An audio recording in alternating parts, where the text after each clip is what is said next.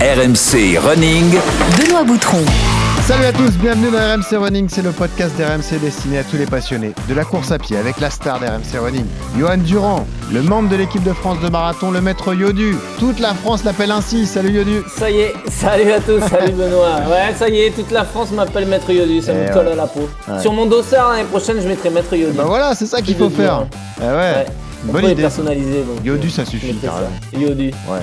Merci à toute la communauté RMC Running pour le soutien sans faille. Si c'est pas encore fait, vous vous abonnez sur les plateformes de téléchargement. Vous laissez des notes et des commentaires. Vous nous suivez également sur nos réseaux Strava, Instagram notamment. On va prolonger Yodu notre débrief du marathon de Valence avec l'une des plus belles perfs françaises, un athlète de haut niveau, un véritable passionné de la course à pied avec nous. On reçoit Maxime Lopez, 68e à Valencia, 2h15 et 16 secondes. Maxime qui est coureur, qui est chercheur, qui est entraîneur, qui est blogueur, qui est podcasteur, qui est un dingo de la course à pied. On va prendre le temps de raconter de son histoire, d'expliquer sa méthode. Vous le connaissez certainement sous le nom de Runwise pour ses vidéos YouTube et ses podcasts. Allez l'écouter si vous ne connaissez pas encore. Et d'ailleurs, ça sera intéressant, la séance sera passionnante avec vous deux. On va se poser la question comment trouver le juste équilibre entre volume et qualité? D'un côté de la table, un apôtre de la qualité, de l'autre plutôt un apôtre du volume. Vous verrez, on va euh, se Qui régaler à, à parler de tout ça. Bah, qui est qui On a vite deviné, t'inquiète pas. Euh, et puis deux bons plans cette semaine à gagner, ça va vous intéresser, ça va vous intéresser aussi. Une séance de coaching avec Maxime, on en parlera. Et puis il y aura deux dossards à gagner pour le marathon de Rotterdam. C'est un marathon ultra rapide en avril. On vous le présentera grâce au, au site finisher.com. Alors enfilez vos baskets, attachez vos lacets, ça va borner sévère aujourd'hui. Je me suis donc dit, pourquoi pas vous raconter cette histoire Père Castor, raconte-nous une histoire, Père Castor. La course à pied a changé ma vie sur bien des aspects. En l'espace de 7 ans, j'ai eu la chance de passer de coureur totalement débutant à marathonien aguerri. Le changement, c'est maintenant Quand j'ai commencé la course à pied en 2014, ce serait un euphémisme de dire que je n'étais pas en forme. Mais retournons un peu en arrière. Ça fait plusieurs années que les festoiries lyonnaises, l'alcool, la cigarette et toutes sortes de produits vivifiants font partie de mon quotidien. C'est la promesse d'une belle journée et la perspective d'une soirée enflammée. Mais en 2014, j'ai un déclic, disons plutôt un élan de panique. Je réalise que ce mode de vie m'a fatigué, autant physiquement que mentalement. J'ai fait plusieurs troubles de l'anxiété, etc. Et euh, je construis pas grand chose en fait. Qu'il aille se le faire construire à Rome, son palais. Chacun chez soi et les hippopotames seront bien gardés Je commence la course fin 2014. Du coup, forcément, j'enchaîne les erreurs, je cours très peu, je cours trop vite durant les séances et j'ai aucune idée de ce qu'est une sensation. Et encore une belle signature signée Geoffrey Charpie. Voilà, il nous a régalé. Maxime Lopez avec nous en direct. Ici à Paris, il faut en profiter avant qu'il reparte vite au Canada. Salut Max. Salut les gars, merci de m'inviter. hein. Ouais, on est ravis. Ravis de te voir avec nous. C'est le bon timing en plus parce que tu rentres de Valence. Donc euh, voilà, c'était le moment de t'attraper. C'est extrêmement rare que je sois à Paris en Ouais, c'est plus. ça. Et non, euh, de voir les locaux, de voir un professionnel. Là, ton intro, j'ai cru qu'elle était préenregistrée tellement elle était parfaite. Oh bah c'est gentil ça. C'est pas... non, mais en vrai, c'est impressionnant de te voir. Ah, il euh, bosse bien. Hein. Un vrai professionnel. Ah ouais, bah la plus-value c'est moi, c'est pas Yodu. Tu sais. Eh oui, mais c'est sûr. Je m'attendais à voir Johan dans les studios. Est-ce que Ah, des oui. fois, Johan, il vient ici aussi Euh, Johan, il vient de temps en temps, mais le problème quand il Ouais. vient, c'est qu'il est obligé de mettre des lunettes de soleil tellement il est populaire. Donc laisse tomber, il passe plus la porte. Non, quand tout. je viens, on me donne des, on me donne des espèces de. C'est quoi qui m'avait donné Des donuts? Ah ouais, laisse on tomber. me force à manger Alors, des cochonneries La dernière fois qu'il est venu, c'était avant les 20 km de Paris. Et l'homme que tu vois derrière la vitre, la Geoffrey Charpie, la meilleure idée qu'il a eue, c'était de lui donner des beignets bien gras, dégueux. Voilà. la veille de Et moi, il m'obligeait à les manger. qu'il a accepté, évidemment, sans Si hésiter. j'ose pas dire non. Donc euh, voilà, c'était c'était assez marrant. On est ravis de t'accueillir vraiment. Tu es un profil qu'on voulait recevoir depuis longtemps. On a commencé à converser quand tu étais en prépa au Kenya. Euh, déjà, première question, on appelle Yodu, maître Yodu. Est-ce qu'on t'appelle Runwise, toi, quand on te voit? Oui, beaucoup. D'ailleurs, sur le parcours, euh, on m'appelle plus Runwise que. Mais en fait, exactement comme Johan, parce qu'on nous connaît plus à travers la création de contenu Eh oui, et tout. sûr. Et en vrai, euh, c'est un honneur, tu vois, parce que c'est-à-dire que les gens suivent le contenu. Ouais, et tu, tu le vis bien finalement. Ah oui, 100%. Bon. 100%. Euh, tu connais un peu le, le concept d'RMC Running et la question est toujours la même. Pourquoi tu cours, Maxime Lopez, alors? Bah, honnêtement, je pense pas que j'ai la réponse parfaite. J'ai l'impression que ça change tout le temps. Au début, je courais vraiment pour changer de vie. Tu vois, je courais pour, euh, pour devenir un athlète un petit peu, pour euh, me prouver que j'étais capable de faire euh, des, des trucs, tu vois. Mhm. Et avec le temps, ça a beaucoup changé. Pas toujours positivement. Je t'avoue que plus je progresse, plus j'ai une attention quand même très très focus sur la performance. Et euh, il y a des moments où on fait tellement de kilomètres que des fois la notion de plaisir elle devient plus relative. Ouais. Euh, et j'essaye entre les prépas évidemment de, reprendre le contact. Mais aujourd'hui, je dirais que je cours beaucoup parce que j'ai des objectifs en course à pied qui, qui m'excitent. Et bah, tu le vois, hein, le chrono, c'est un Ouais. peu une addiction aussi. hein. Euh, tu veux faire euh, 2,50, tu fais 2,50 et après, direct, tu es dans le. Mais en fait, ça veut dire que je peux faire 2,45, ça veut dire. Et c'est illimité en fait. Donc toi qui viens de faire 2,15 au marathon de Valence, Oui. tu es déjà dans l'après. Tu Ah savoures bah. à peine ta perf. J'essaye de, de plus. Non, en, en vrai, j'ai vraiment savouré parce que pour moi, 2,15, c'était un petit peu. Une barre mythique quand même. Ouais, tu vois, le sub de 20, ça m'avait fait ça. Premier Ouais. sub de 20 à. Valencia, il y a exactement deux ans, euh, 2,19, euh, peut-être 56, un truc du genre.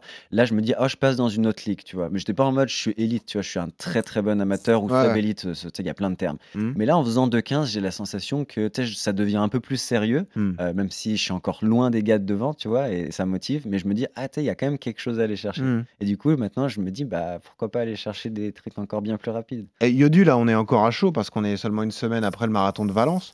C'est vrai que ce, ce marathon n'est pas vraiment révélateur parce qu'il y a beaucoup de coureurs de très très très bon niveau.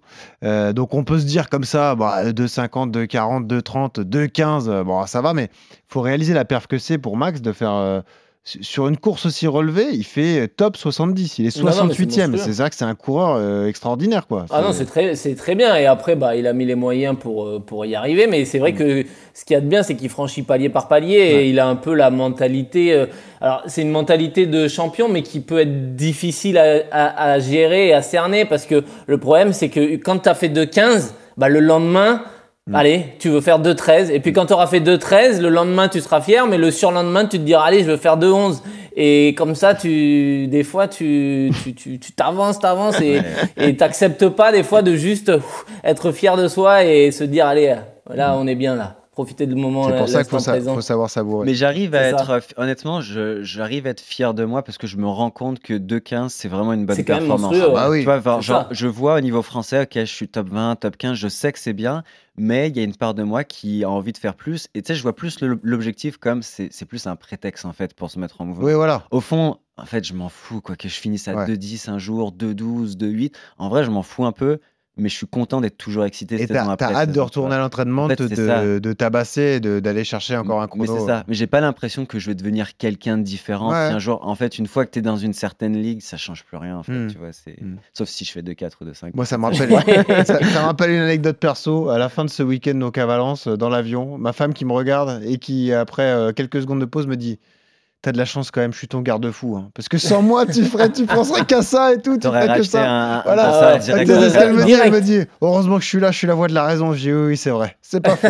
Allez, avant de raconter l'histoire de Maxime et de, de- de basculer sur notre séance qui va être passionnante, on, on attaque son CV de coureur. RMC, Le CV de coureur. T'as quel âge, Maxime, aujourd'hui? Euh, 32. 32 ans, tu cours depuis que t'as quel âge? J'ai commencé à 23, 24. Ah, donc c'est pas si non, vieux. j'ai commencé tard, mais je suis très content d'avoir commencé tard. Ah ouais. Ouais, ouais, ouais. Du coup, je vis ce que certains vivaient quand ils étaient plus jeunes, je le vis maintenant. Et voilà, Et ça. avec plus de maturité aussi. Exactement.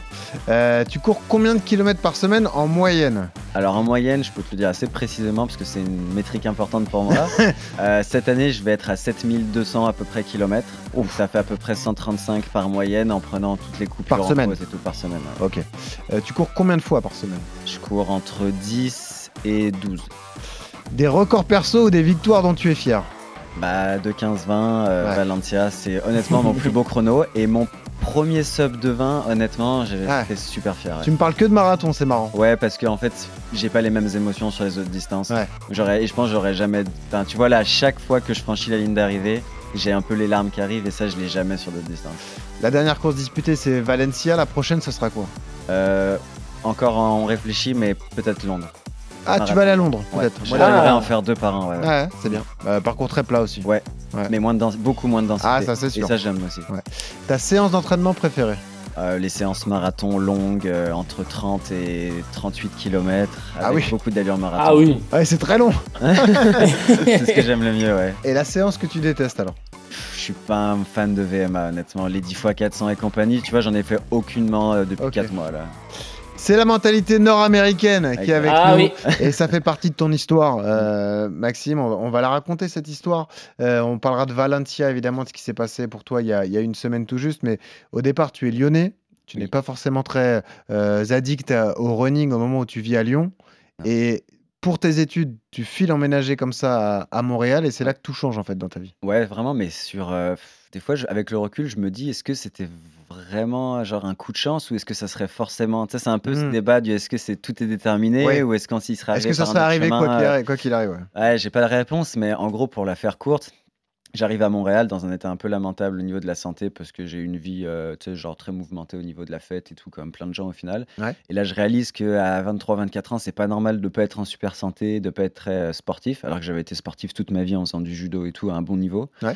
Euh, et là, je tombe dans une coloc, en gros, avec un mec qui fait euh, de la course à pied. Lui, c'était un Français, il venait d'arriver à Montréal pareil. Il s'inscrit dans l'équipe de cross-country euh, direct. Tu sais, cross-country euh, en Nord-Amérique, là, c'est c'est très populaire. Dans Ouais. les universités, tu as des bourses et tout. Et, et je le vois courir deux fois par jour. Donc, moi, déjà, je me dis, c'est fou, il y a des mecs qui courent deux fois par jour. tu sais, quand tu cours pas, en fait, de ça, Ah oui. des gens qui courent deux fois par jour, tu te dis, mais il y a un nouvel monde qui s'ouvre, en fait. Mm. Et, euh, et du coup, euh, lui, il me dit, bah, mec, franchement, euh, va t'acheter des paires de chaussures et me rejoins moi, tu vois. Mais lui, il dit ça, enfin, il se rend pas compte que moi, en fait, je suis, je suis pas en santé du tout, tu, Tu, vois. tu pars de loin quoi. Ouais, Ouais. mais du coup, je sais pas pourquoi, je, je me dis, c'est le moment, j'y vais, je vais acheter une paire de chaussures dans un magasin, je pars faire un 8 km à bloc. Et je me rappelle vraiment de ce 8 km parce que je pense que j'ai jamais ressouffert autant Ah oui. après. Tu vois, même euh, mon marathon là était moins souffrant, je pense. Ah, euh, Je pense que j'avais une moins bonne tolérance à la douleur et tout. ah oui, je pense, oui. Et je fais 4,38, donc pas trop mal, tu vois, non plus. 8 km en 4,38, mais genre 10 sur 10, hein, euh, la côte des foires. Et après, ça a commencé comme ça, et, et après, la suite, euh, la suite a suivi. Mais c'est marrant ce que tu me racontes parce que ça nous rappelle, Yodu, pas mal de profils qu'on a reçus. Je pense à Marie-Ange Brumelot notamment, qui était pas trop sportive. Je sais pas si tu connais Marie-Ange, mais elle est partie s'installer à New York et elle fait partie des bonnes françaises aujourd'hui. Elle court d'ailleurs le marathon un peu plus de 2h30. Ah ouais, Elle, elle est installée aujourd'hui aux, aux États-Unis. Et pareil, avant de s'installer là-bas, elle n'était pas vraiment sportive, pas attirée par le running. Et c'est en rentrant dans ce schéma universitaire qu'elle est rentrée dans cette mentalité américaine. ouais. Et, et- et là, tout a basculé pour elle, en fait. Elle a pris de la- du plaisir à, à faire ça, à courir, à s'entraîner. Mm. Et c'est ce qui a créé ce déblocage chez elle. Tu, tu ressens ça, toi aussi, finalement? Ouais, mais je pense que en vrai, c'est quelque chose de bien dans la culture nord-américaine, c'est qu'ils poussent vraiment à faire du sport à un certain niveau, mais sans le côté très élitiste français. Parce que j'adore la France et tout, je Mm. me sens super français, mais on est vu de l'étranger, en tout cas de l'Amérique du Nord, comme le peuple élitiste. Tu vois, on a créé les marques de luxe, on crée les trucs qui coûtent cher, on crée, tu vois, on est comme ça. et euh, et, et- et j'avoue que moi, je courais genre 33-34 minutes et j'avais des bourses de plusieurs milliers de dollars certaines années, ce qui est plus que me certains athlètes. chronos sur 10. hein. Je te parle de chrono sur 10, Ouais. ouais. ce qui est bien, mais il y a plein d'amateurs qui font ça, tu Ouais, vois. Genre, c'est pas exceptionnel du tout euh, pour euh, ce niveau-là de faire 33. Ah, Yodu, il 34. aurait touché le pactole aux États-Unis. Non, mais c'est pour dire que certains, certains athlètes euh, au Canada et encore plus en Amérique, euh, enfin aux États-Unis, ils vont toucher des sommes que certains, les meilleurs athlètes français touchent même pas à un Ouais. dixième. Donc, tu vois, déjà, il y a un truc au niveau financier qui est différent. Et quand tu reçois de l'argent, bah, tout de suite, tu as l'impression que ton investissement, euh, tu vois, est valorisé. Ouais, bien sûr. Et ça, ça m'a, ça m'a aidé. Donc c'est pas. Et après, il y a toute la culture du sport autour. Enfin bref, Mm. c'est, un écosystème totalement différent. Et moi, c'est ce qui m'a. Tu vois, en, en France, j'ai jamais vraiment réussi à m'y mettre, mais dès que je suis arrivé au Canada, ça a été un peu plus facile. C'est ce qu'on dit toujours, hein, Yodu, euh, et c'est un, un manque cruel. D'ailleurs, on à quelques mois des Jeux Olympiques et on Ouais, se plaint de cette carence, mais c'est un peu trop tard, évidemment, d'y penser. Mais c'est ce manque de culture sportive chez nous, quoi. Euh, tu vois, Johan, je sais pas si tu connais euh, Maxime, l'histoire de Johan, mais Johan, il est détecté au foot parce qu'il a des, des bons résultats comme ça sur certains crosses et tout. On voit qu'il a des capacités d'endurance énormes, et très vite, il, atteint- il atteint l'équipe de France parce qu'il avait des, Ouais. des capacités hors normes. Yodu, c'est c'est bien ça, hein, je, me, je me trompe Oui, pas. c'est non, non, euh, c'est ça, ouais. Mais c'est- oui, c'est l'accompagnement dans ton projet euh, euh, fédéral qui peut des fois être compliqué. Alors la fédération te dit qu'elle, elle n'a pas les moyens d'accompagner euh, euh, tout le monde. Donc après, des fois, c'est à toi de. Ouais, le, le, le sport de très haut, de très haut niveau n'est pas n'est pas dans la même mentalité que que peut- ça peut l'être aux États-Unis ou au Canada. Et le sport scolaire Euh, aussi. Et le sport scolaire, c'est pareil. euh, Enfin, c'est Oui. même euh, c'est même pire. Après, je nuancerais au niveau des conséquences. Quand tu regardes le- les États-Unis sur marathon versus la France, franchement, on n'a pas à rougir. Et, Ah et non, que, tu, et mais que tu non, non. rapportes à la, et que tu rapportes à la population. Et ça, on en parlait aussi, c'est que le, le très haut niveau chez nous est très élevé, bien Parce sûr. qu'on est un Oui. peuple élitiste. Et en fait, des fois, bah, avoir du somme parce Ouais. que la fédération ne te soutient pas, ça peut être le moteur. Ah en ouais, fait. c'est pour Et- Parle-en Johan. Après, nous, nous, le marathon est à la mode aussi par les marques, par euh, tous les sponsors qu'il y a Ouais. autour. Et aujourd'hui, en France, vaut mieux faire du marathon que du 5000. Et Mm. c'est pourquoi euh, Félix Bourg, à 25 ans, est monté sur marathon. Pourquoi Mm. Valentin Gondouin, à 24 ans, a fait son 100%. premier marathon? C'est parce que les mecs, ils ont très vite compris que sur la piste, euh, bah, c'est compliqué de se faire une place et la part du gâteau, elle est minime comparée bah, à ce qui se passe sur les courses sur route. Et pourquoi il y a autant de Kenyans sur la route? C'est parce que c'est populaire et, et ça draine beaucoup de sponsors et beaucoup d'argent. Ouais. moi j'entends ce que vous dites. Est-ce qu'il n'y a pas tout de même un côté excitation, un côté échéance rapide, Paris 2024 Et est-ce que dans la réflexion d'un Félix Bourg, il se dit pas, moi je veux en être, quel est le, le chemin le moins compliqué Est-ce qu'il se dit pas, je vais aller sur marathon, tenter ma chance et aller chercher ça? Tu crois pas, Yodu? Ah si, non, non, bah après, Tu euh, euh, C'est quand même l'échéance que tu veux pas manquer. Donc finalement, tu vas te donner le plus de chances d'y arriver en allant sur une distance où tu peux faire les minima et aller lutter. tu euh, penses que tu as les qualités voilà. pour et Alors qu'il y a après. une densité folle hein, d'ailleurs. Il y a une densité folle, mais la problématique, c'est qu'aujourd'hui, en France, maintenant, il faut pas courir de 8-10 Ah bah pour là- les Jeux Olympiques, il faut ah bah courir de fini. 5-50. Et voilà. Et sinon, tu restes à la maison. Mm. Donc, dans n'importe quel autre pays, à 2,550, euh, Mm. Oui. tu es sûr d'être du voyage. En France, bah, maintenant, on n'est même plus sûr. Max, je profite de ta présence. Je précise que pour ceux, tous ceux qui sont passionnés par ton histoire, tu l'as très bien raconté dans différentes vidéos et tout, donc on, on va pas non plus euh, raconter tout ça pendant, pendant euh, une demi-heure. On va profiter de toi et de raconter ce phénomène Runwise parce que c'est ce qui est beau dans ton amour de la course à pied, c'est que toi, tu t'es pas contenté de courir et de pratiquer ta passion comme des milliers de personnes le font, comme tous ceux qui nous écoutent le font. C'est que toi, tu as toujours eu cette envie scientifique de comprendre les choses Mm. et d'aller au bout des choses, justement. Tu es un passionné des, des recherches, de la science, de, des études, tout ça, ça te, ça te passionne. Et, et- et c'est ça qui est beau dans ton histoire, c'est que tu es, allé vraiment au bout, au bout, au bout pour tout comprendre et tout analyser. Quoi. Ouais, non, 100%. Et je pense que c'est un peu aussi ma formation, tu vois. Là, il n'y a pas beaucoup de gens qui le savent, mais je suis toujours étudiant. Euh, je suis en train de terminer mon doctorat. Euh, ça fait un peu, un peu trop longtemps que je dis ça, mais là, je le termine vraiment. Ok. euh, en 2024 euh, de psychologie du sport du coup et c'est vrai que la science j'aime parce qu'en fait c'est une des seules façons que l'être humain il a créé pour avoir à peu près la vérité sur n'importe quel sujet et c'est vrai en sport mais c'est vrai en fait d'un peu près tout tu vois là en ce moment on parle beaucoup d'écologie bah, quand on parle d'écologie, on parle forcément de science, en fait. Tu vois, il faut toujours des faits et tout.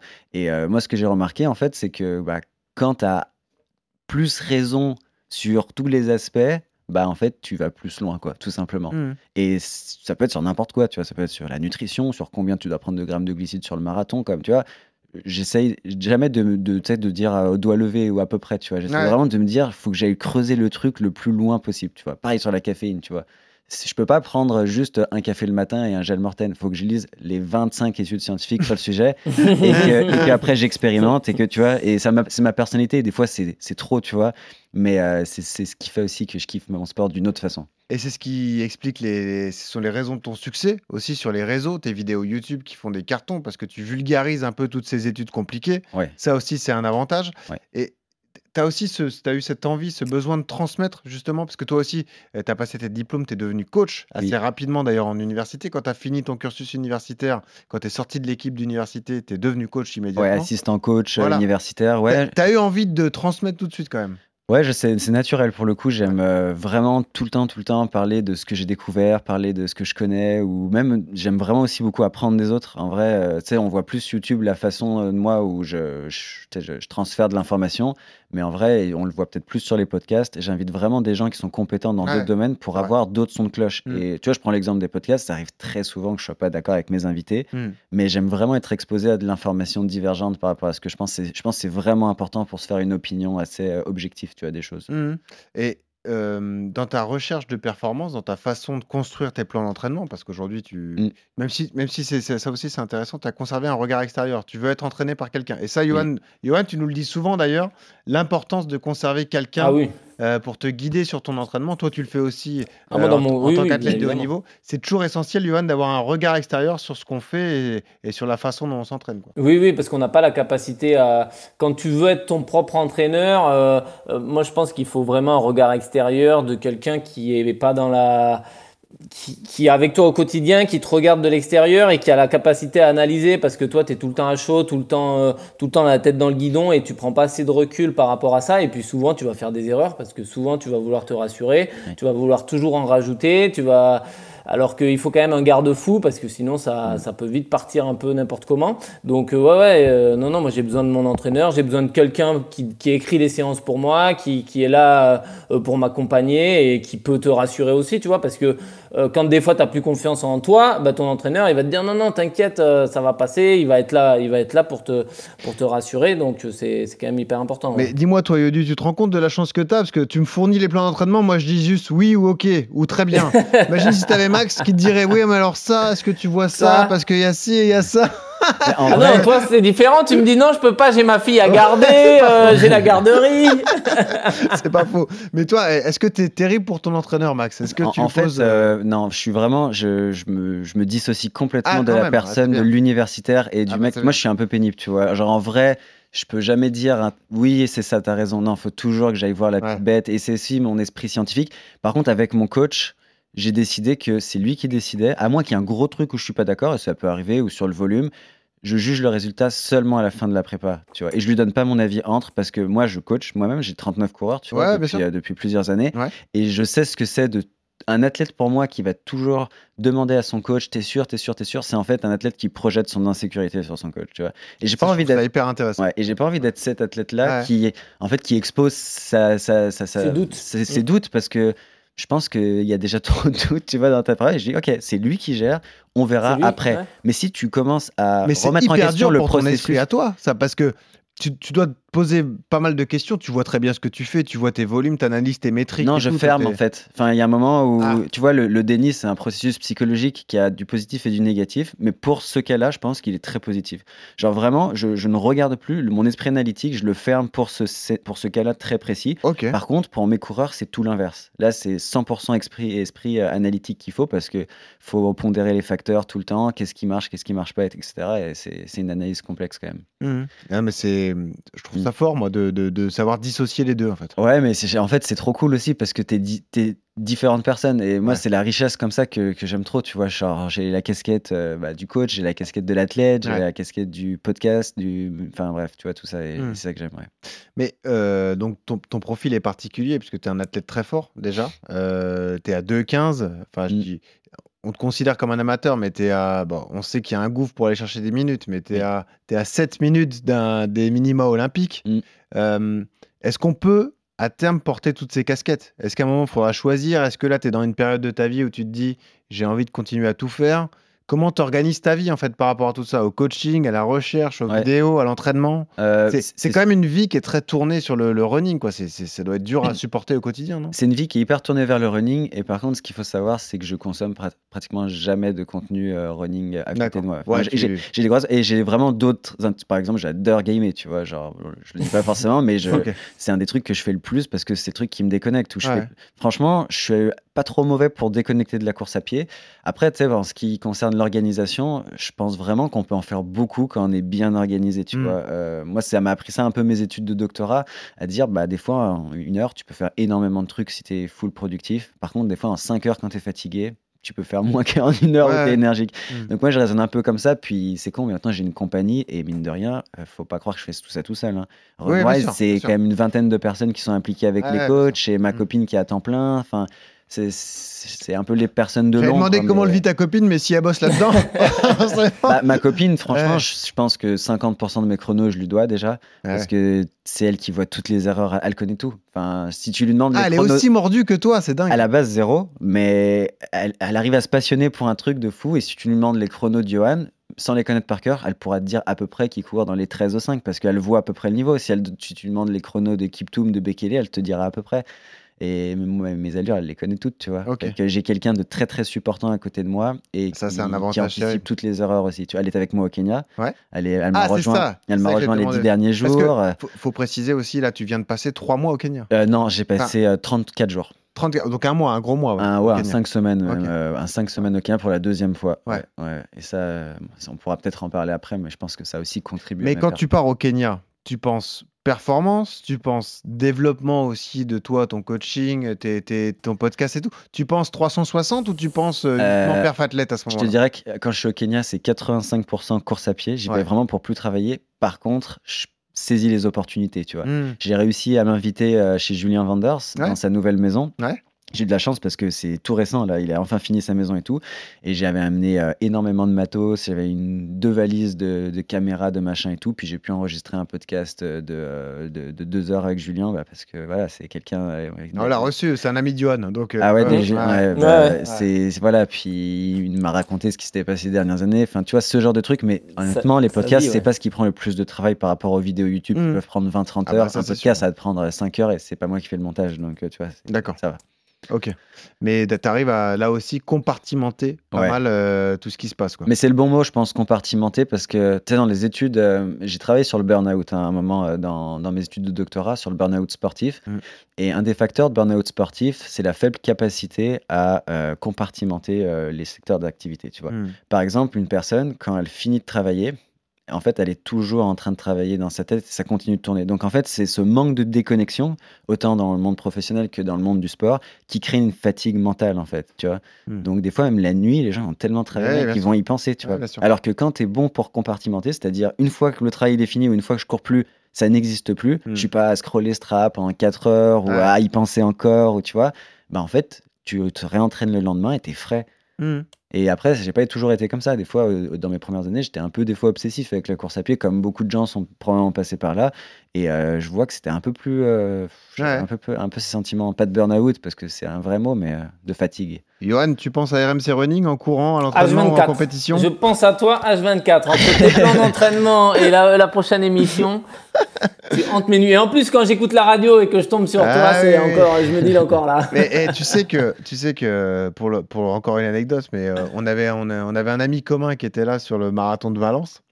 Et moi, j'avais qu'une hantise, c'est que quand j'allais tomber dessus comme ça sur les différents passages, ils me tiennent au courant de ce que tu fais. Parce que je Ouais. pense qu'en fait, ça m'aurait complètement sorti de ma Sorti course. de la course, Si j'avais ouais. appris que tu avais abandonné, je pense que ça m'aurait mis une bonne claque euh, psychologique, tu vois. Ouais. Donc Ouais. euh, je me dis finalement, c'est pas plus mal de ne pas l'avoir su. Et c'est marrant parce qu'il m'a accompagné d'ailleurs au 39e euh, kilomètre et il a eu l'intelligence de pas me le dire en fait. Hmm. C'est-à-dire Ouais, qu'on en a, on en a pas parlé. Bon, moi, je commençais à être rôti, évidemment. Euh, et puis, il m'a juste dit, allez, vas-y, c'est bientôt fini, tout ça. On n'a on a pas dit un mot, mais heureusement qu'il l'a pas fait, tu vois, parce que c'est vrai que ça peut vite te sortir. Ah, ça ça, peut ça peut te sortir de ta course. Bah Puis je pense qu'on en parle moins de- des aspects psychologiques de la course parce qu'en fait, on en sait moins tout simplement. Ouais, t'as raison. Mais euh, l'aspect concentration sur un marathon, moi, c'est un truc que je répète beaucoup à mes coureurs parce que tout le monde pense juste euh, la bonne chaussure, être euh, en forme, euh, le machin et tout.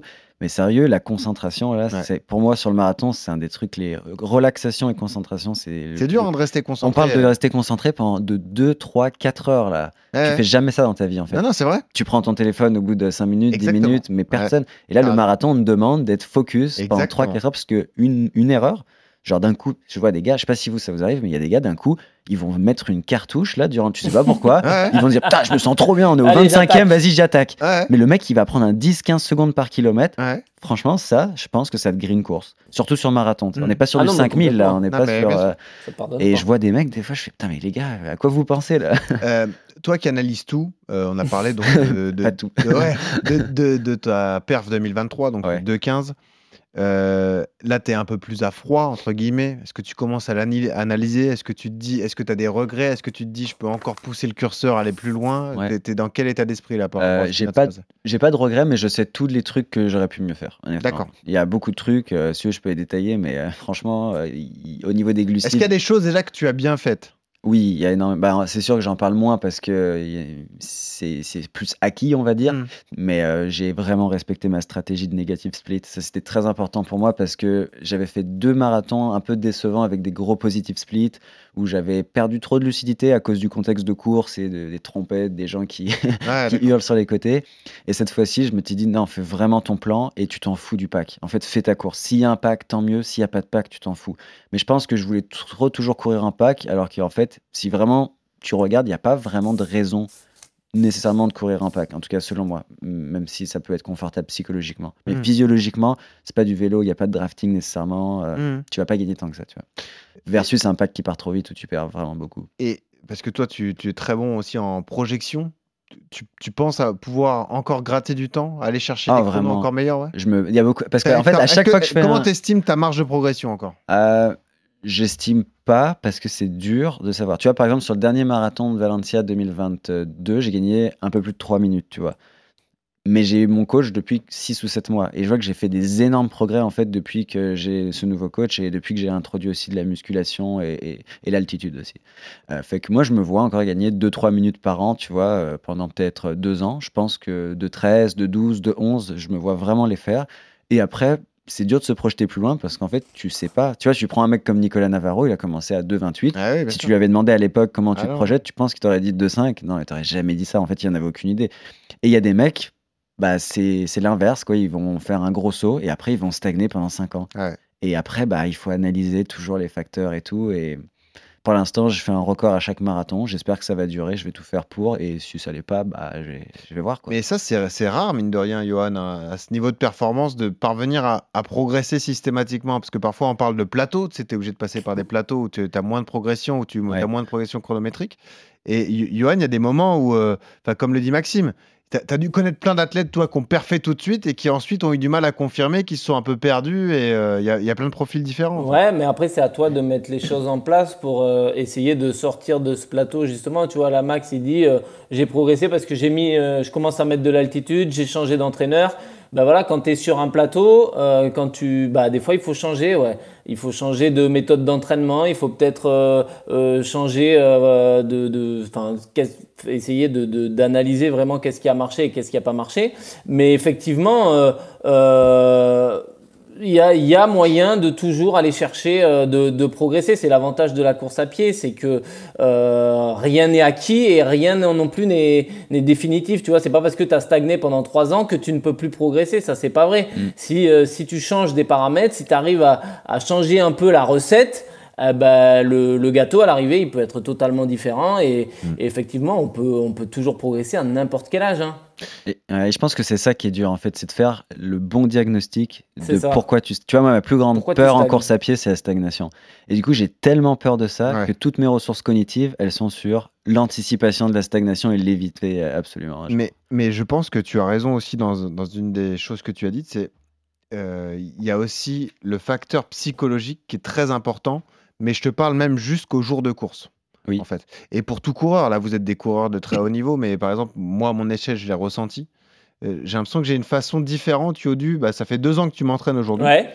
J'ai une façon différente d'appréhender les courses. Tu te souviens au début, moi j'avais un peu de mal avec les courses préparatoires lorsque on était sur un gros objectif et tout.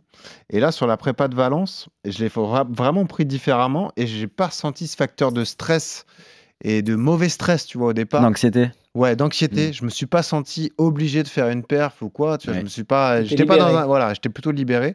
Et c'était le cas, Yodu, tu étais avec moi au Marseille Cassis aussi, tu vois. Ah ouais. n'y jamais eu de moment. Moi, je me ressens beaucoup plus relâché aujourd'hui. Alors après, ça, je sais pas ce que tu en penses, mais est-ce que ça se travaille? Ah, moi, que je pense ça- que c'est vraiment ça la ça clé en s'apprend? fait. Est-ce que c'est tout seul? Ah bah oui.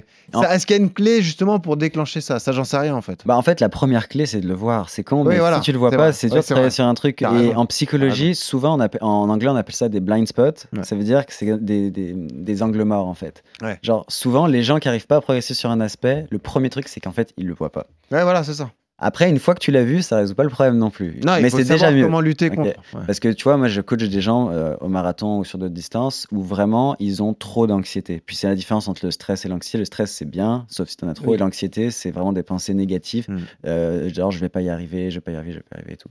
Et quand ces gens ont de l'anxiété, franchement la seule façon c'est de discuter et qu'ils parlent de leur anxiété. Et en général ça finit comme une phobie. Tu sais, tu t'exposes. Ouais. Le principe d'exposition, si t'as une phobie des araignées, bah, une des meilleures façons c'est au début tu la regardes, après tu t'approches et à la fin tu finis par la prendre dans ta main. Mm. Mais ça peut prendre une semaine ou ça peut prendre six mois selon la personne et la taille de la phobie. Tu ressens du stress toi au début du, au départ d'une course? Mm, euh, du stress, je te dirais plus de l'excitation. L'excitation, ouais. Et tu Ouais. vois, genre en psychologie, il y a deux théories sur le stress. Il y en a une qui dit on peut le prendre comme de la peur un petit peu, genre euh, de la peur de l'échec un petit peu, Mhm. ou de l'excitation, tu vois. C'est un peu peur versus excitation. Et avec le temps, je suis arrivé à transformer la peur plus en excitation, en mode, en fait, j'ai de la chance d'être là. C'est ce que je me suis dit. c'est de la Exactement. gratitude plutôt Ouais. et de voir ça que Mm. putain, je suis en santé, j'ai eu une prépa, je suis sur la Ouais. ligne de départ. Mm. Genre de quoi tu te plains? Tu vois, c'est un peu Ouais, je me comportais trop presque comme un enfant gâteau, hein, c'était un problème de riche en fait, Ouais, tu non, vois. t'as raison. Mais en fait, mec, enfin, Ouais. genre kiffe quoi. Oh, au départ de Valence, je me suis dit, ça fait deux ans que tu veux faire ce marathon.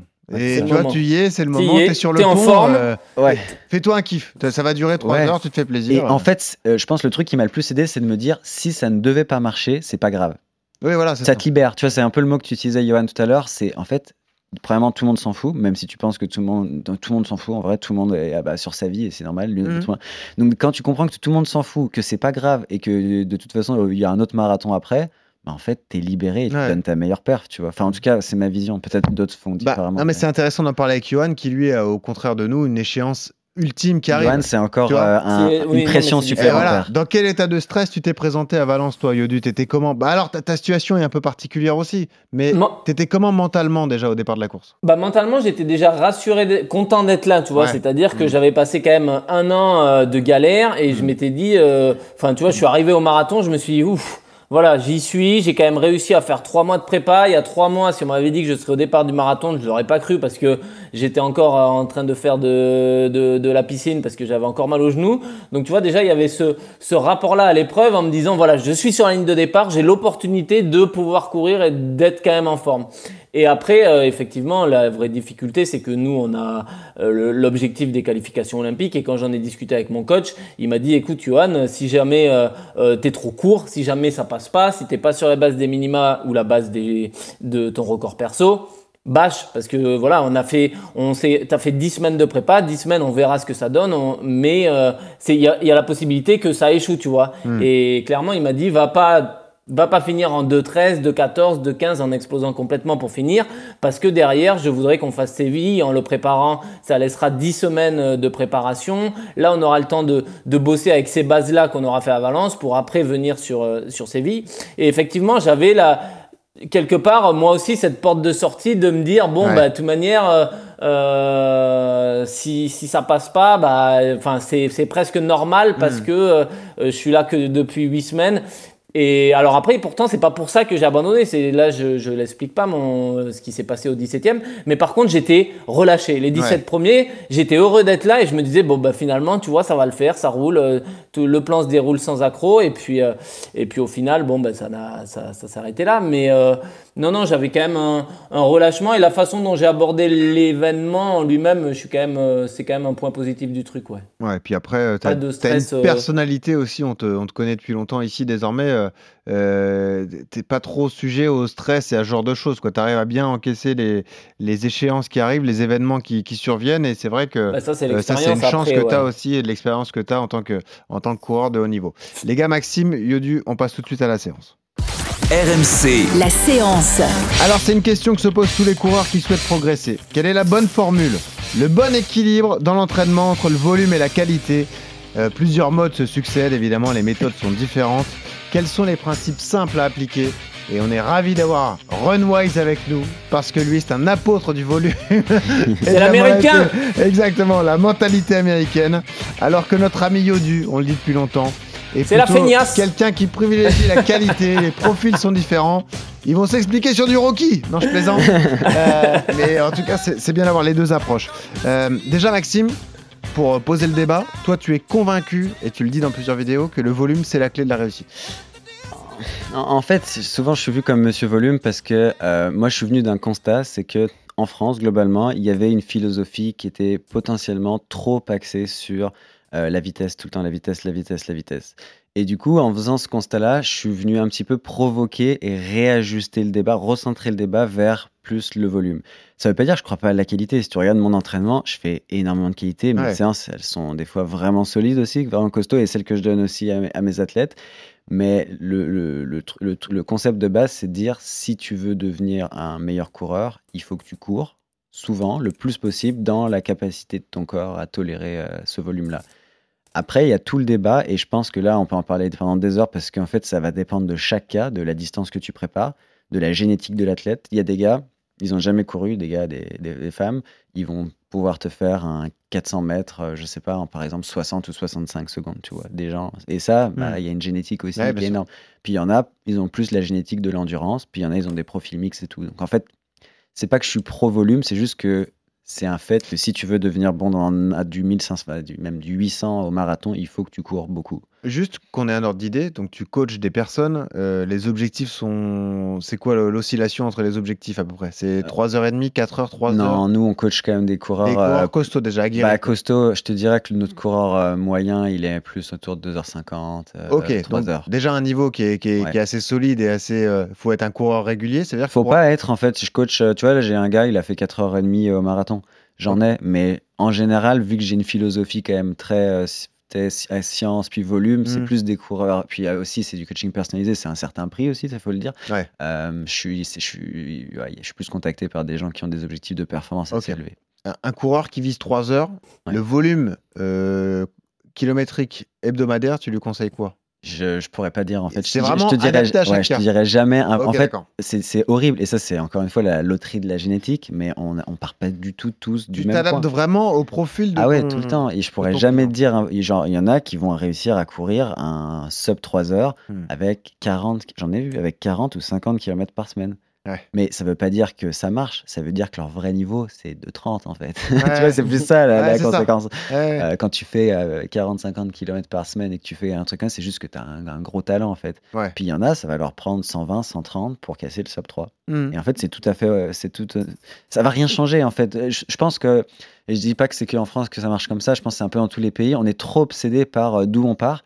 Mais à la fin, je t'assure que sur la ligne d'arrivée, que ce soit Mehdi Frère, moi ou le mec qui a cassé le sub 3 heures et qui en rêvait, l'émotion est exactement Ah, la mais même. c'est sûr. Bah, et donc, ça- la- l'émotion, pour moi, c'est ce qui compte le plus. Non, mais t'as raison. euh, genre, si tu vis de la fierté, du contentement, de la joie, en fait, que tu fasses 2,5, 2,15 ou 3 heures, on s'en fout, tu vois. Hmm. Et le processus a été à peu près le même aussi. C'est.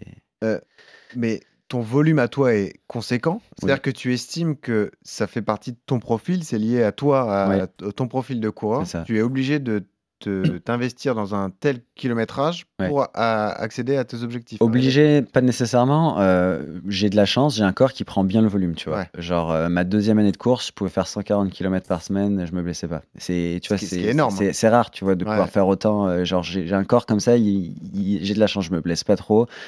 Cette année, je suis monté à 240 au Kenya en mars pour la première 240 fois par quand j'avais pas de coach et c'était trop mais je me blessais pas tu vois mais par contre j'étais trop fatigué en Ouais. rentrant d'altitude et j'ai un peu sous-performé parce que pour le coup 240 km Rotterdam d'altitude ouais, Ouais. avec trois énormes séances de qualité bah je limite ça aurait été mieux que je me blesse en fait parce que du coup j'ai accumulé trop de fatigue tu vois Hmm.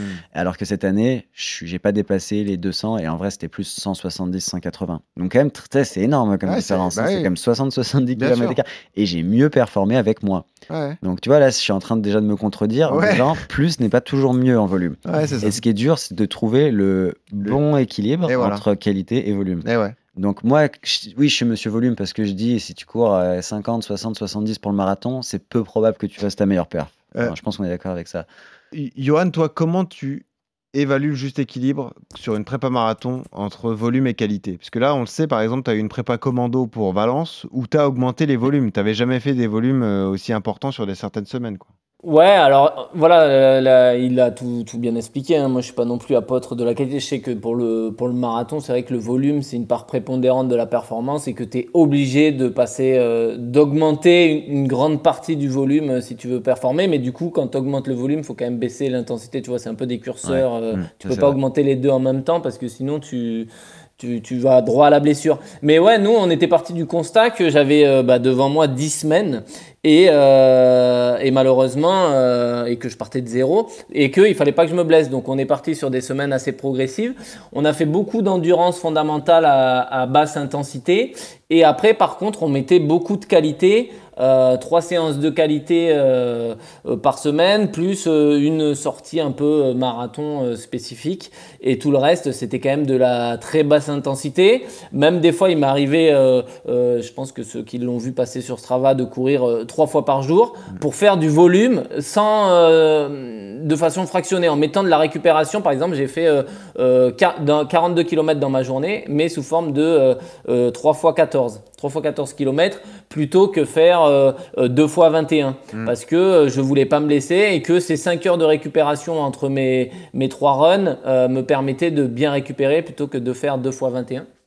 Mais euh, euh, effectivement, ouais, c'est un équilibre à trouver. Et puis, euh, c'est difficile parce que voilà, il y a cette, comme il l'a dit, il y a une part de génétique. Moi, je viens de la course à pied. J'ai 20 ans de vécu derrière moi. J'ai 20 ans d'entraînement et de volume derrière moi. J'ai des bases qui sont assez solides. Et ça, c'est propre à mon profil, mais c'est pas du tout la même pour quelqu'un qui a démarré le. Moi, quelqu'un qui a démarré la course à pied à 50 ans, enfin à l'âge de 50 ans et qui faisait que des footings en endurance fondamentale.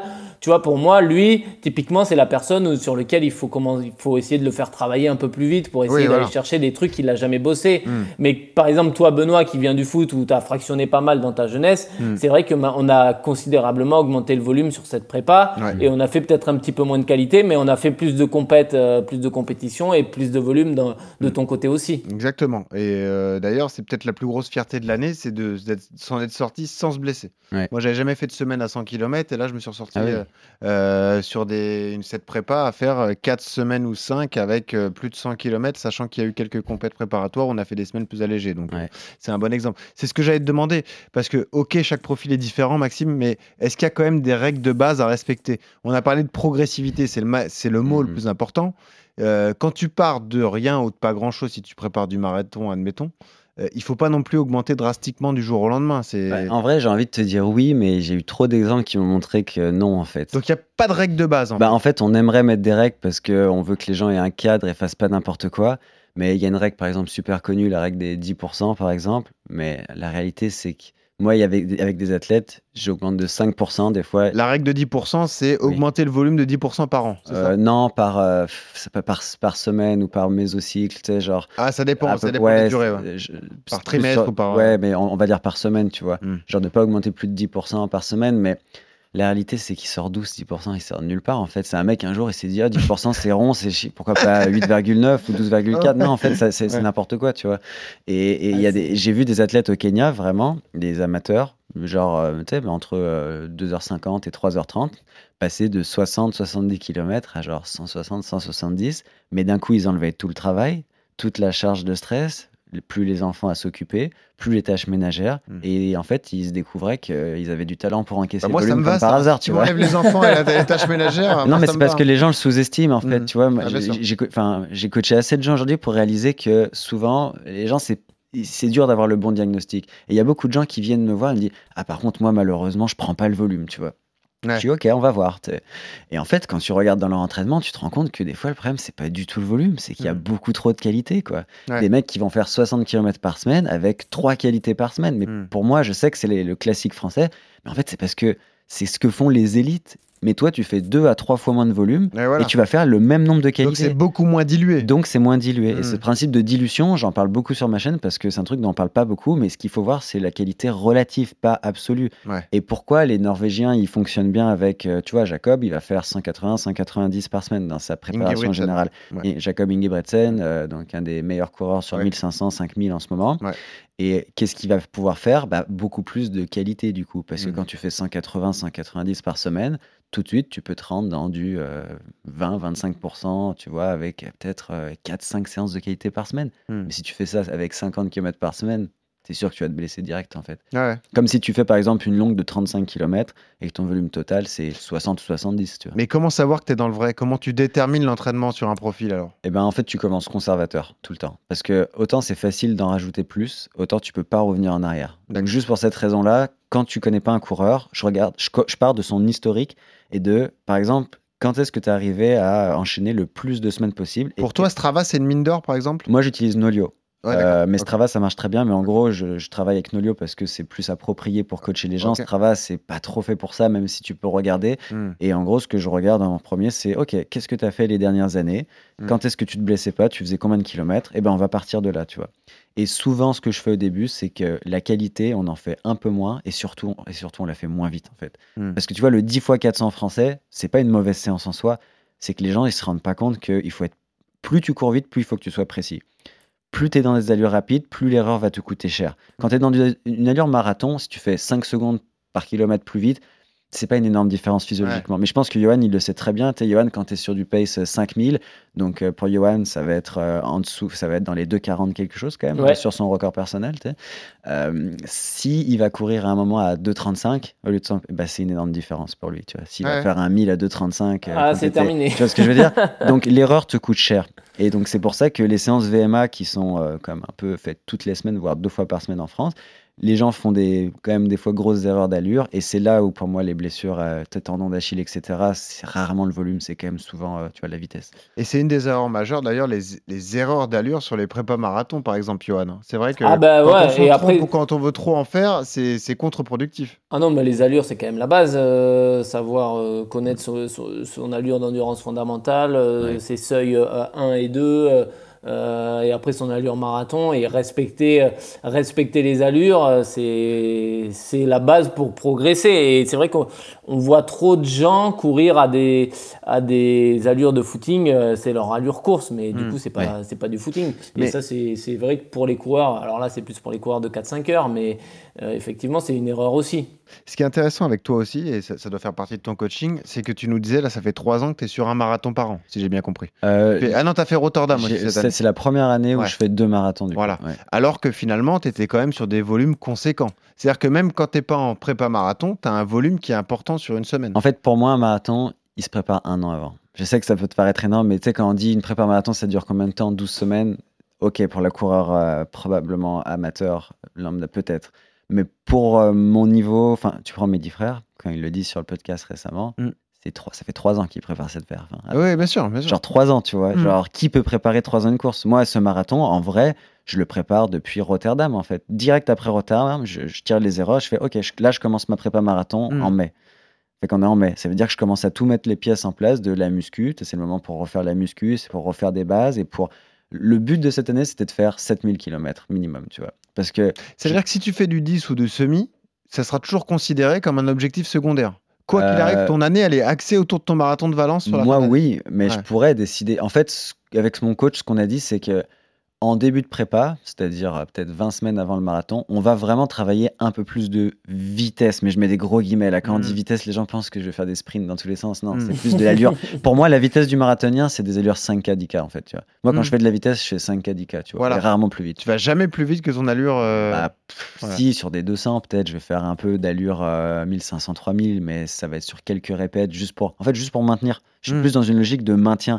Mais, Mais tu vois, cette approche-là, elle est intéressante, je trouve. ouais, Parce que euh, un coureur régulier va se dire euh, je vais aller. D'ailleurs, moi, c'est l'idée que j'ai là pour, pour la suite. Je me dis je vais aller chercher de la vitesse sur Ouais. 5K, 10K pour encore progresser sur marathon. Donc, Ouais. je me dis je vais m'envoyer sur des allures pour baisser les chronos sur ces distances-là. On Oui. verra ce que dit mon coach d'ailleurs. mm, Euh, et, et après, pour être plus à l'aise sur marathon. Mais bah, c'est. Il n'y a pas de preuve en fait, parce que si tu regardes les Français, si tu essayes de prédire la performance avec le temps handicap, tu n'auras jamais toi, eu tu ce vois ça comme de l'entretien. C'est ça qui est la, dif- la différence. Ouais, et en fait, c'est ça qui est génial en course. Et puis, j'ai pas les- du tout les réponses sur tout, mais Mm. tu prends un Nicolas Navarro. Nicolas Navarro, il a jamais cassé le 29 Ah bah, minutes. c'est un métronome. Alors sûr. oui, il aurait sûrement fait une prépa spécifique, il aurait cassé le 29, mais Nicolas n'a jamais cassé le 29, pourtant il fait 2,5. Derrière, tu as des mecs qui sont plus proches des 27 hauts, euh, 28 minutes, qui font soit les mêmes chronos, soit un peu plus fait lents. ouais, 28-30. Ouais, et Euh. puis euh, Johan, il fait euh, sub 13-20 euh, sur, euh, sur 5000. Bon, après, c'est pas la même époque non plus, ça fait Mm. une dizaine d'années, tu vois. Ouais, la mèche était plus courte. Ouais, et puis non, puis tu as une carrière euh, beaucoup plus longue et tout, mais tu vois, Cheptegei en reste un très bon exemple. Cheptegei a Mm. fait son premier marathon. Ah, il a Bah, pris il, une a, claque. pris- il a Il a- pris, il s'est fait il- prendre 4-5 minutes par midi quand Ah, même. Il a terminé euh, sur la civière. C'est vrai. Donc c'est la preuve Alors que qu'il y la a un vitesse, record sur 10 000 qui est hallucinant. qui est euh, 26 minutes euh, bas, donc Mm. c'est la preuve que la vitesse sur marathon, d'en Mm. avoir trop, je pense que c'est pas une bonne chose. Mm. Parce que sur marathon, tu veux pas le plus gros moteur, tu veux le moteur le plus efficace. Et en fait, tu te rends compte que plus tu t'entraînes pour du marathon, plus ta VO2 max baisse et c'est une bonne chose. Et souvent, les gens paniquent quand ils regardent leur montre. Tu veux que ton moteur soit un peu moins gros? Parce que le but, tu, tu, prends l'exemple d'une Ferrari, là, tu fais rouler une, une Ferrari sur un circuit, elle va rouler super vite. Mettons, c'est un 1500 mètres, tu vois. Mais elle va consommer de fou. Mais le marathon, c'est des facteurs limitants, ils sont énergétiques et musculaires. Ils sont pas au niveau de la vitesse. Ça veut dire que pour toi, sur des saisons qui s'enchaînent, c'est dur de progresser sur toutes les distances? Non, je pense qu'à la fin, vu que c'est aérobique, toutes ces distances-là, tu peux vraiment progresser, mais tu vois quand même que les marathoniens, leurs 10 km, au bout d'un moment, il évolue plus trop quand même. Il y a des contre-exemples et tout, mais bah, en France, là, tu vois que les meilleurs marathoniens au 10, ils sont pas énormément améliorés. Et des fois, c'est même, tu vois, les trucs inverses. Ceux qui se sont plus améliorés au 10, ils n'ont pas Ouais. réussi à plus s'améliorer au marathon. Et moi, je pense que c'est des épreuves quand même très différentes. Il y en a qui arrivent à être bons partout, mais c'est quand même plus euh, rare Hmm. que la norme. Comment tu réagis à ça, toi, Yodu, du coup? Non, bah il y a après c'est vrai que c'est chaque profil qui est différent parce que Nicolas est vraiment dans cette optique-là. euh, Nicolas Navarro, hein, c'est vrai que c'est un mec, ouais, il a jamais couru moins de 29 euh, et même euh, euh, beaucoup de marathoniens, euh, même Mehdi, euh, Mehdi est pas non plus euh, le plus rapide sur le sur 10K ou sur 5K, même s'il y revient et il court 13-30, euh, il peut courir 13-30 assez facile. Mais c'est vrai que Mehdi, euh, enfin Mehdi, euh, moi j'ai pas entendu l'interview où il dit qu'il a préparé depuis trois ans, mais c'est la vérité parce que chaque année il partait vite en espérant que ça passe. Et là c'est passé, euh, donc euh, c'est vrai que euh, tu vois, il- chaque année il, il prenait la même la même tactique et cette année pour Valence c'est passé. Après moi j'aime bien, j'ai l'impression que le long quand même libère la vitesse. Ça c'est quelque chose Ouais. qu'on dit aussi, c'est-à-dire que tu peux développer tes capacités, faire que du long. Et tu verras qu'il suffit de quelques séances et tout de suite tu vas retrouver une qualité un peu naturelle et, Mm. et progresser vite sur, euh, vite sur semi et sur 10. Ouais. Euh, Il y, a, y a ce facteur-là aussi qui fait que euh, euh, quand tu as la base foncière, quand tu as la, la solidité, mais comme il l'a dit, quand tu as le coffre, et ben après derrière ça peut ça peut matcher très vite ouais ça peut Ouais. tu peux vite courir vite sur sur semi et sur 10 Mais c'est vrai que c'est pas vrai pour tout le monde et pas tout le temps. J'ai quand même eu des exemples des fois de coureurs pour qui, pour une prépa, d'augmenter le volume, de faire des, ce, ce modèle qui marche 80% du temps, bah des fois ça marche pas. Est-ce que c'est le modèle qui marche pas? En fait, t'en sais rien parce que t'es Ouais, pas avec mais- eux dans le quotidien. Ça se trouve, ça. la- Ben, tu vois, par ça, exemple, le quand on augmente le volume, il y a une erreur très fréquente que je vois avec mes marathoniens, c'est que sans faire exprès ou des fois en faisant exprès, il y a un déficit calorique qui s'installe euh, Ouais. semaine après semaine. Et ça, c'est un des pires trucs que tu veux. En fait, c'est déjà tellement exigeant sur le corps. Il y a un déficit calorique de 1000 calories par jour pendant 3-4 mois. En fait, ça fait juste que ton corps ne s'adapte plus au bout d'un moment et que tu crées Et tu le plus de fatigue que de fitness et de forme. Mm. Et ça, au Kenya, pour le coup, ça m'a vraiment marqué. Euh, L'altitude, tu sais, coupe un peu l'appétit, fait en sorte que c'est plus dur. Et il y a des gens là qui perdent euh, 5, 6, 7 kilos Alors en doublant leur volume Alors avec qu'il un. faut te forcer à manger, en fait. Ouais, et, et en fait, c'est triste, mais ils finissent leur prépa. Ben, en fait, ils ont perdu de la forme alors qu'ils ont donné énormément de leur personne et aussi de leur porte-monnaie, tu vois. Bon, euh, écoute, c'était passionnant. On aurait pu en parler des heures, mais euh, et ça s'enchaîne. Il faut qu'on passe au, au bon plan.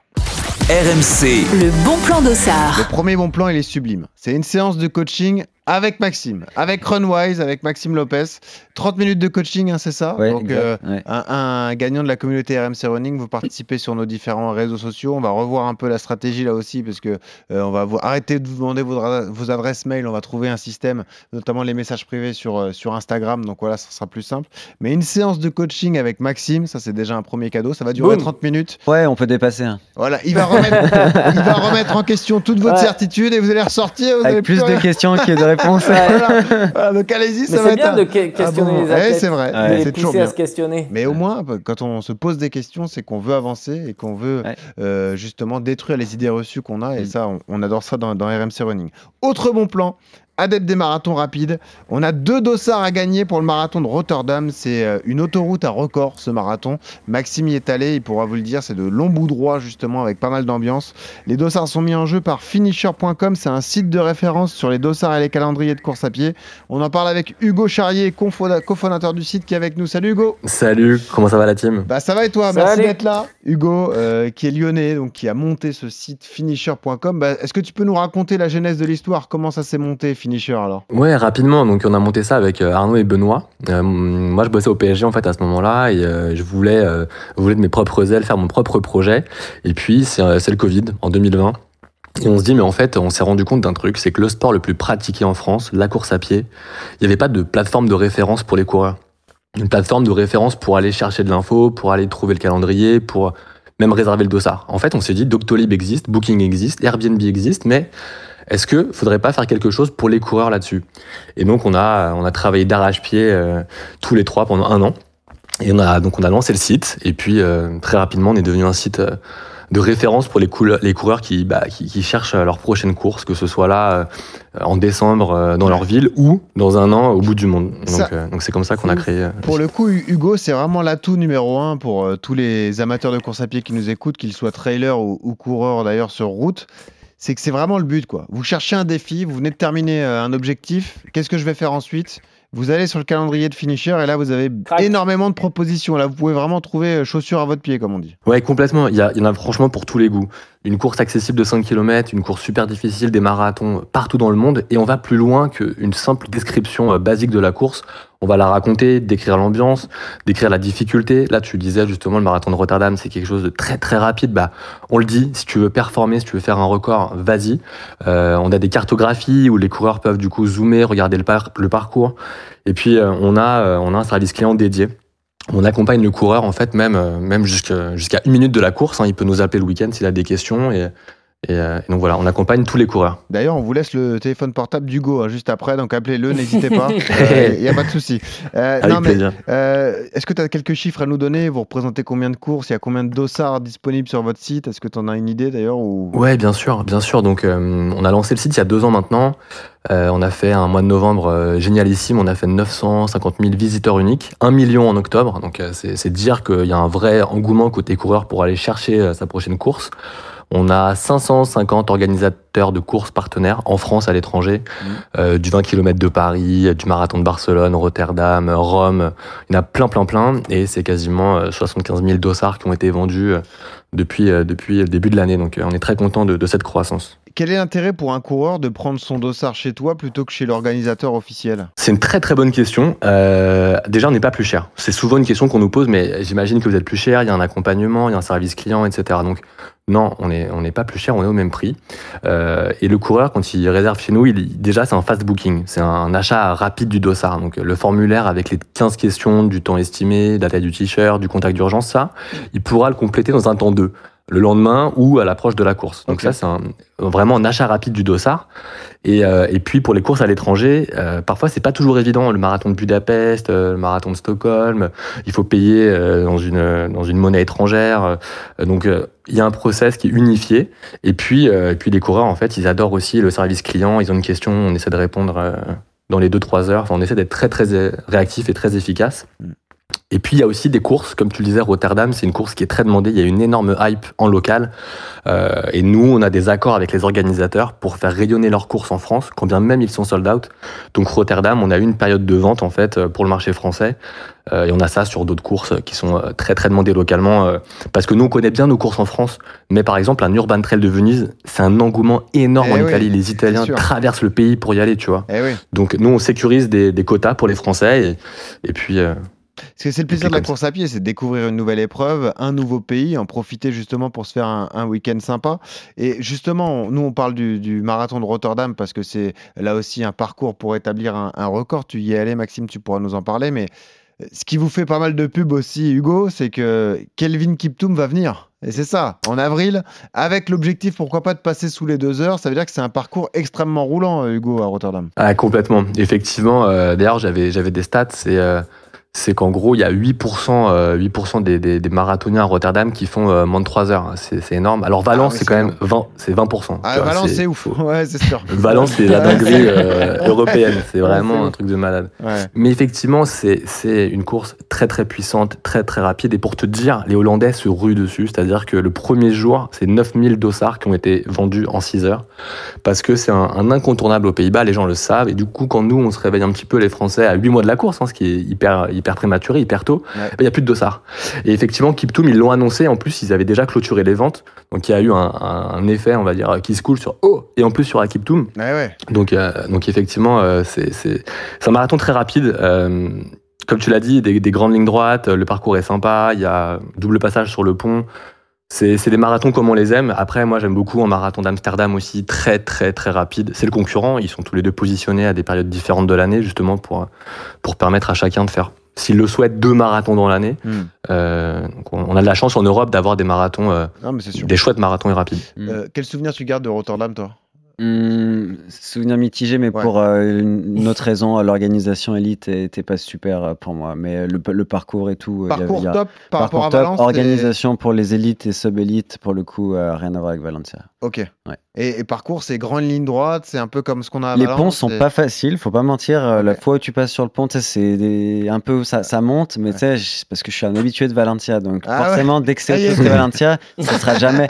Mais honnêtement, c'est un parcours euh, 9 sur 10 de rapidité là. Ok, là, tu peux y aller pour un record. quoi. Ah bah, Et- il y a pas beaucoup de, c'est dans le top 10 européen, je pense. Ouais, ouais. Il y a- Facile. Peut-être un petit Les risque. records étaient battus à Rotterdam euh, du temps de, de, Kipch- euh, de Gebre Selassie, Eh oui, Tergat c'est vrai. et tout, avant Ouais, que ouais, ouais. Non, non, c'est Berlin et Valence arrivent. Eh ouais. Ouais, c'est vraiment rapide. Peut-être un petit risque avec la météo, non Un peu de Euh, pluie, c'est le vent, moi, qui Ah, j'avais eu un peu plus de vent pour le coup, ouais, parce que le parcours de Valencia est bien foutu, parce que s'il y a du vent, tu l'as de dos à un moment. Ouais, et vrai. ont tout réfléchi. Ouais. euh, Là, c'est pas le cas. Ouais, c'est- un peu le risque, Hugo, à, à Rotterdam, le petit coup de vent ou le petit coup de, de pluie, ça c'est sûr, on n'y peut Ouais. rien, mais bon. Effectivement, nous qui discutons avec les organisateurs, ils nous disent que le facteur météo est, est un facteur euh, très important là-bas, notamment à Amsterdam où euh, le marathon a changé plusieurs fois de week-end.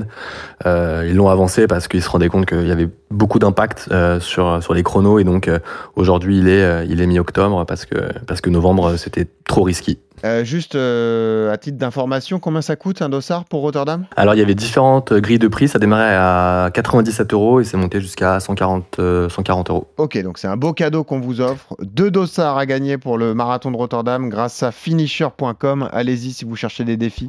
Il y en a Moi, pour moi, tous je vais les en goûts. prendre un, donc il en reste qu'un. Voilà. Ouais, je vais prendre l'autre du coup. Et voilà, bon, bah, en Ah, fait, voilà, allez. eh ben, Hugo reviendra pour une autre course. Voilà. Avec plaisir, On je vous accueille à Lyon. course. Bon Hugo, merci d'avoir été avec nous et puis à très bientôt. On montrera des opérations avec Finisher parce que c'est vraiment un site de référence où on peut retrouver des, euh, bah, des, tous les formats. Trailer, course à pied, 10 km. Là, je vois le 10 km de la Tour Eiffel, je vois la corrida de Thiers, il y a du trail aussi. Euh, L'éco-parc euh, catalan. Voilà, il y a plein de choses vraiment proposées. Allez-y, régalez-vous. Comme ça, ça vous fera plein de défis à négocier en famille avec votre conjoint ou votre conjointe. c'est toujours le problème. Merci Hugo, à bientôt. Et Merci pour, euh, pour tenter votre chance, le test d'écoute, évidemment. On va vous demander, euh, vous poser une question par rapport à Maxime qui est venu. Je vous demande pas son chrono à Valence, je vous demande sa place au classement général. Voilà, je l'ai dit au début. Donc euh, bon test d'écoute. Ah, voilà. il peut pas vous aider, il le sait pas. Donc allez-y, vous laissez, euh, vous nous indiquez le, le cadeau qui vous plaît, le bon plan, soit la séance de coaching avec Max, soit euh, le dossard pour Rotterdam, et en plus vous indiquez sa place au marathon de Valencia. Maxime, c'était un plaisir de te recevoir. Euh, on te souhaite un bon voyage de retour à, à Montréal. Tu vas rentrer là, ça y est? Ouais, il y a l'hiver qui m'attend là. Ah, super. Les séances- 50 cm de neige. Magnifique, les séances sur tapis, tout ça, quoi. Ah, Super. la piste intérieure, Aïe, le aïe, aïe. tapis, euh, ouais, Faut aimer ça quand même. hein. ouais. Ouais. Ouais, c'est fou. Bon, en tout cas, merci. C'était un plaisir de te recevoir. Tu reviens quand tu veux dans, dans RMC Running. Merci, Maître Yodu. Merci à toi aussi. Avec plaisir. Et puis, on a toujours cette tradition pour terminer. On a une musique euh, de fin. On a choisi pour toi, parce que c'était un des thèmes de la journée, on a choisi No Stress. Voilà, ça donne ça. Voilà. Tu l'as dit, t'as pas de stress quand tu cours, donc voilà. Ça Bah. J'aime bien cette musique. Et voilà, en plus c'est pas mal. Bingo de Geoffrey Charpie qu'on salue et qu'on remercie. Merci Maxime. Merci à les gars, c'était cool. Running. Merci Yodu. Et puis toujours ce conseil pour terminer, quand vous courez, souriez, ça aide à respirer. Salut à tous.